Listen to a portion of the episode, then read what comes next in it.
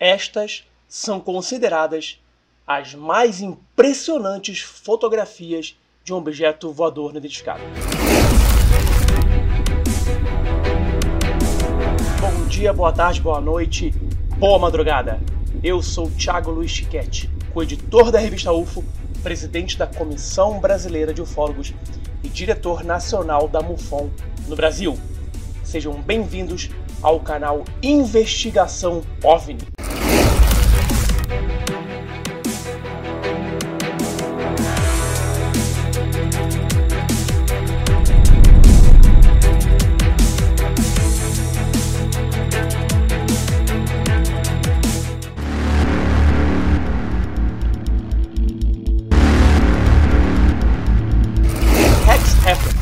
Agente rodoviário de Orange County, um condado de Santa Clara, Califórnia, Estados Unidos. No dia 3 de agosto de 1965, ele viu um objeto em forma de chapéu sobre a rodovia. Rapidamente, ele pegou a sua câmera fotográfica que ele usava para tirar fotos das estradas e fez três fotos do objeto. Uma quarta foto mostrava uma fumaça negra após a partida do objeto. Segundo Rex, o objeto tinha na sua parte inferior uma luz que girava como se fosse a tela de um radar. Por duas vezes, Rex tentou entrar em contato com seu escritório para relatar o que havia ocorrido, sem sucesso. Por duas vezes, Rex tentou falar com o escritório de onde trabalhava. Entretanto, não obteve resposta. Ao chegar no escritório ao final do seu turno, ele pegou as fotos que ele tirou por uma câmera Polaroid, aquela que imprime a foto na hora, e mostrou para todos os seus colegas.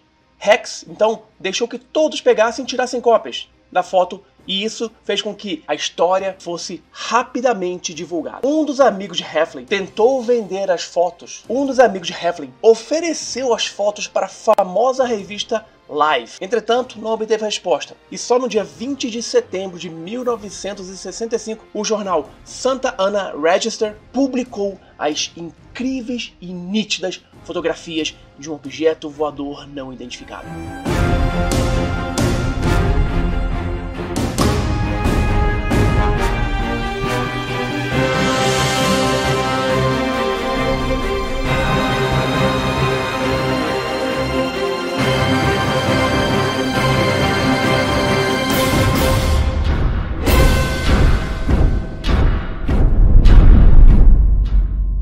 Um subcomitê do Comitê Nacional de Investigações de Fenômenos Aéreos, dirigidos por Idabel Epperson, conduziu uma profunda e detalhada investigação, entrevistando a testemunha, analisando as fotos, analisando também o local aonde as fotos foram feitas. As análises computadorizadas das fotos foram feitas por Robert Nathan, do laboratório Jet Propulsion. Isso mesmo, o mesmo laboratório que trabalha com os foguetes da NASA. E ele usava, na época, os melhores equipamentos para a investigação. Entre outras coisas, os resultados da investigação de Nathan mostravam que realmente o objeto possuía uma luz na sua parte inferior. A Força Aérea dos Estados Unidos, que já estava ciente do fato, simplesmente rechaçou todas as evidências, dizendo que se tratava de uma fraude. Essa afirmação da Força Aérea foi veementemente rebatida pela NICAP. Nathan descartou qualquer tipo de fraude nas imagens. Com o decorrer do tempo, mais pessoas começaram a se interessar pelo caso. E algumas eram desconhecidas. Suspeitava-se que eram agentes do governo americano interessados em contra-informação e também desacreditar o testemunho e as evidências ali registradas nasquelas fotos. Essas pessoas, se dizendo membros do Departamento de Defesa norte-americano, pegaram as fotos originais com Heflin. Você já sabe, uma vez em posse dessas pessoas, desses militares, as fotografias originais jamais foram vistas. Meses depois, o departamento afirmou que não havia pego as fotos que não havia enviado nenhum agente, nenhum seu representante, nenhum militar para pegar as fotos com Heflin. Segundo o jornal Orlando Sentinel na Flórida, o coronel George Freeman, que na época era o porta-voz do projeto Blue Book, disse sim que haviam pessoas estranhas interessadas nas fotos e que ele não sabia quem eram, mas suspeitava-se que eram agentes de informação dos Estados Unidos. Pois bem, começou-se então uma grande confusão sobre a veracidade ou não das imagens das fotos feitas por Heflin. Mas em abril de 1969, uma luz, uma luz iluminou novamente o caso, trazendo algumas evidências cada vez mais fortes para corroborar que as fotos eram verdadeiras. O engenheiro aeroespacial John Gray, que havia participado do projeto Apollo, publicou na famosa revista Flying Saucer Review um estudo que apoiava a história de Heflin. Trabalhando em uma ampliação sem recortar a fotografia, ele calculou a elevação e a inclinação do Sol naquele momento e determinou que eram meio-dia e 38 horário de verão. Heflin, que não usava relógio, havia dito que tinha feito a foto entre 11 e 11 e meia da manhã. Gray também descobriu que como o objeto não sobrevoava a caminhonete, o seu diâmetro teria que ser inferior a 27 centímetros ou maior do que 1,80m. Essa informação se baseava em cálculos acerca da possível altitude do UFO e de sua distância para a câmera. Por exemplo, se o diâmetro do objeto tivesse sido de 1,80m, sua distância da câmera seria de 43 metros. Portanto, Gray descobriu que se o objeto tivesse aquele diâmetro, a sua altura seria de 8 metros e 70 centímetros. E portanto, a essa altura, a sua sombra sobre a caminhonete seria muito mais visível. Heflin teria calculado o diâmetro do objeto em 9 metros. Baseado nisso, Gray estimou a distância do objeto para a câmera em 220 metros e sua altura em 40. E o objeto teria um comprimento entre 9 e 12 metros. Anos mais tarde, Bill Sapudin, do Ground Saucer Watch, utilizando-se de software, afirmou ter encontrado uma linha sobre o objeto. Mas essa linha logo foi descartada, porque ela, ela era consequência das inúmeras fotos, das inúmeras reproduções das fotos que haviam sido feitas. Então, o mistério sobre o objeto continuava intacto.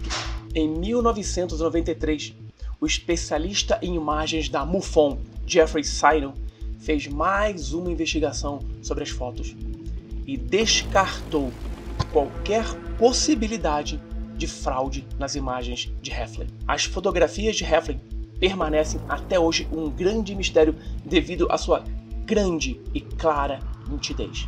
Em 1966, a Enciclopédia Britânica publicou em suas edições esta foto como sendo a melhor fotografia já feita de um objeto voador não identificado. Você gosta do conteúdo desse canal? Curte o que a gente apresenta aqui? Então você tem quatro passos a fazer para que sempre que haja um vídeo novo você seja avisado. O primeiro passo, claro, se inscreva no canal. O segundo, marque o sininho, o lembrete. Mas isso não é o suficiente. Você tem também que curtir e comentar todos os vídeos do canal. Comente, dê um oi, põe um emoji, qualquer coisa. Dessa forma, YouTube vai entender que você está engajado e que gosta do assunto. Vamos lá. Um, dois, três. Vamos lá, um, dois, três. Então, pode, quer dizer, emi... Vamos lá, um, dois, três. Tentou vender as fotos. Então, vamos lá, vamos, vamos lá. Um dos amigos de Heflin, um subcomitê do Comitê Nacional de Investigação. Bah, um. Um, dois, três. Risadas das fotos foram feitas por Nathan. Vamos lá as análises comput... Isso foi ex... Vamos lá. Entes de... Vamos lá. Da testemunha. Ao pegarem, nunca... Vamos lá. O Departamento Nacional... Vamos lá. O engenheiro espacial John Gray. O engenheiro... Vamos lá. Um, dois, três um engenheiro. Proje, bum, bum. Um, dois, três. O engenheiro aeroespacial John Gray. Ai, vamos lá. Portanto, e portanto, a sua altura. Vamos lá. Um, dois, três. E portanto, seria muito mais visível do objeto. Ai, que horrível. Vamos lá. Um, dois, três. Como sempre, o. Hudson, eu esqueço de fazer o negócio do, do clique aqui e mandar sempre um. Começar de novo. Um, dois, três, vamos lá. Mas antes de começarmos o filme. Ai! Um, dois, três. Mas antes de falarmos desse caso.